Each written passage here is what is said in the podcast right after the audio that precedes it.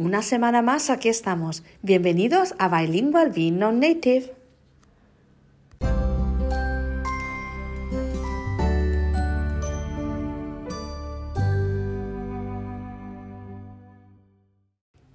Me gustaría empezar este podcast diciendo que, tenemos que perder la vergüenza. Estando fuera de España me estoy dando cuenta que aquí la gente eh, no tiene miedo a hablar delante de otras personas en, una en un segundo idioma que no es el suyo, cosa que en España eh, no nos gusta hacer. Es como que nos juzgan o nos sentimos juzgados porque sabemos que no tenemos un buen nivel de inglés. Eh, yo pienso que, como padres eh, podemos mejorar muchísimo más eh, a la hora de hablar en inglés, buscando pronunciaciones fonéticamente, cómo se pronuncian las palabras, escuchando mucho diccionario como el Collins y Word Reference o, u otros que, que, hay por ahí. Cualquier aplicación es, vamos, es apta para que tú puedas escuchar la pronunciación de las palabras en inglés y eh, sobre todo eh, es una forma de estar motivado, de, ayudar a tus hijos eh, cuando les estás hablando, intentar realizarlo de la forma correcta. Yo soy la primera que tengo fallos y aún así estoy aquí. Entonces, ¿por qué digo todo esto? Porque voy conociendo a otros padres de otras nacionalidades por ejemplo, el otro día en el fútbol, donde va mi hijo, pues estaba hablando con un papá que es del Líbano y, tenía un acento súper fuerte en inglés. Y, y, ostras, y hablábamos estupendamente los dos juntos. Y, yo cometía fallos, él cometía fallos, y él le hablaba en inglés a su, a su hijo, y su hijo habla perfecto inglés, aparte de ir a un colegio inglés. Pues eh, hablaba, o sea, hablaban entre ellos y, mezclaban árabe e inglés estupendamente.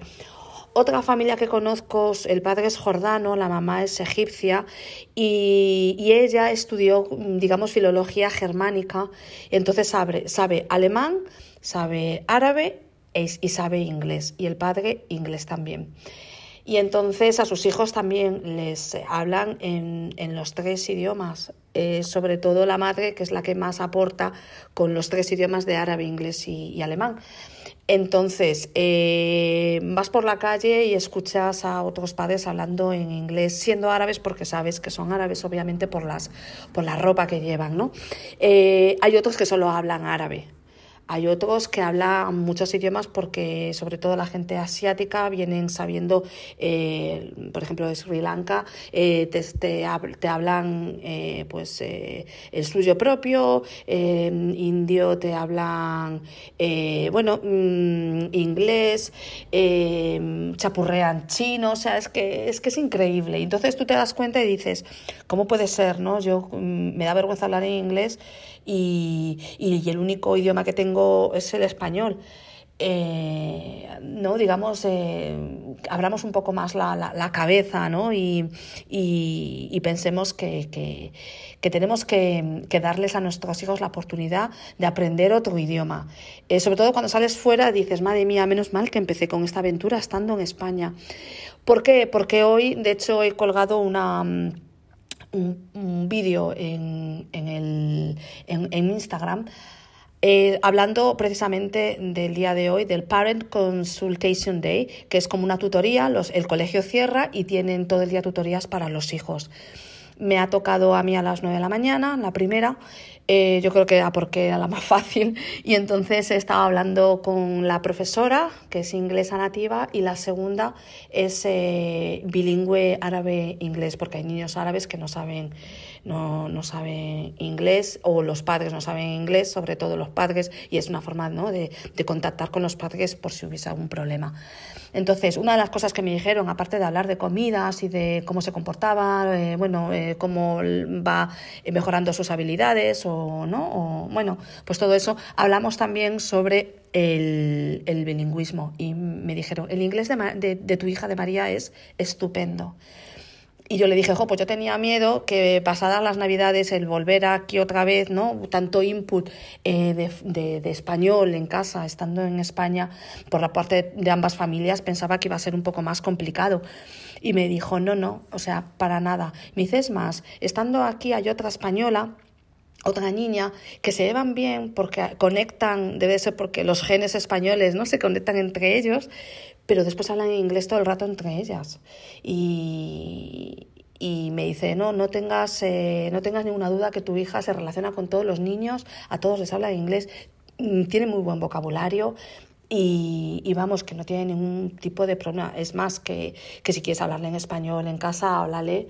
Y dije, mira, ¿sabes qué te digo? Que eh, es una oportunidad ahora mismo, eh, va a ser un año, mm, casi, casi seguro que será un año, en el que tengo que, que, que ¿cómo se dice? Squid, tengo que apretar, tengo que sacarle todo el jugo al, al, a, la, a, la, vivencia que estamos teniendo aquí. Entonces, eh, ya habrá tiempo en España para hablarle en español, mi marido le habla en español, eh, hay otro, ¿no? otros, mis vecinos, o sea, que son venezolanos, o sea, que recibir, recibe input por otros lados, que no hace falta que, ¿no? que, que todo el mundo hable, en español en casa. Yo sigo hablándole en inglés y soy la referencia de ella en inglés, al igual que habla ella en inglés con su hermano, con su padre, pero recibe input eh, español mm, en casa también.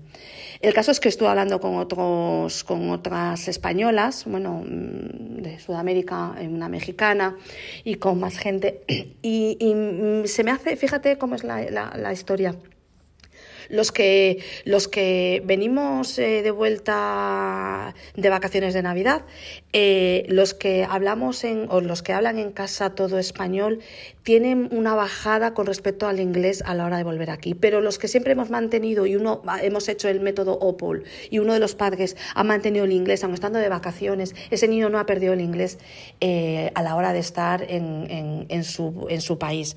Entonces, eh, creo que lo hice bien, porque veo que María no ha pegado bajón y, y bueno, y, y, es eso que os quería comentar que mm, que todo el input, todo lo que, lo que le demos a nuestros hijos, eh, quién sabe si mañana vas a estar fuera, mm, si alguien de los que está escuchando va a estar expatriado o tiene pensado eh, expatriarse. Eh, no sabes el, el, beneficio que le estás dando a tus hijos ahora mismo para el día que, que, tengan que hacer las maletas e, e ir a otro país. Para ellos es algo natural, va a ser natural y no van a tener ningún tipo de problema. Entonces, bueno, pues nada, era solo eso, que animar a todos los padres, que aquí el bilingüismo es real, que no hay vergüenza, que aquí se habla con acento fuerte y nadie juzga a los demás porque tiene mal acento o, un, o, buen acento. Eh, es otra forma de comunicación y así tenemos que verlo. Eh, a mí me hace gracia porque mmm, al principio pues la gente me, ¿no? la gente me miraba como, y esta que habla en, inglés en España, es cierto, soy la primera que he sido juzgada y ahora esos padres que me juzgaban son los primeros que me piden, eh, que me piden consejo.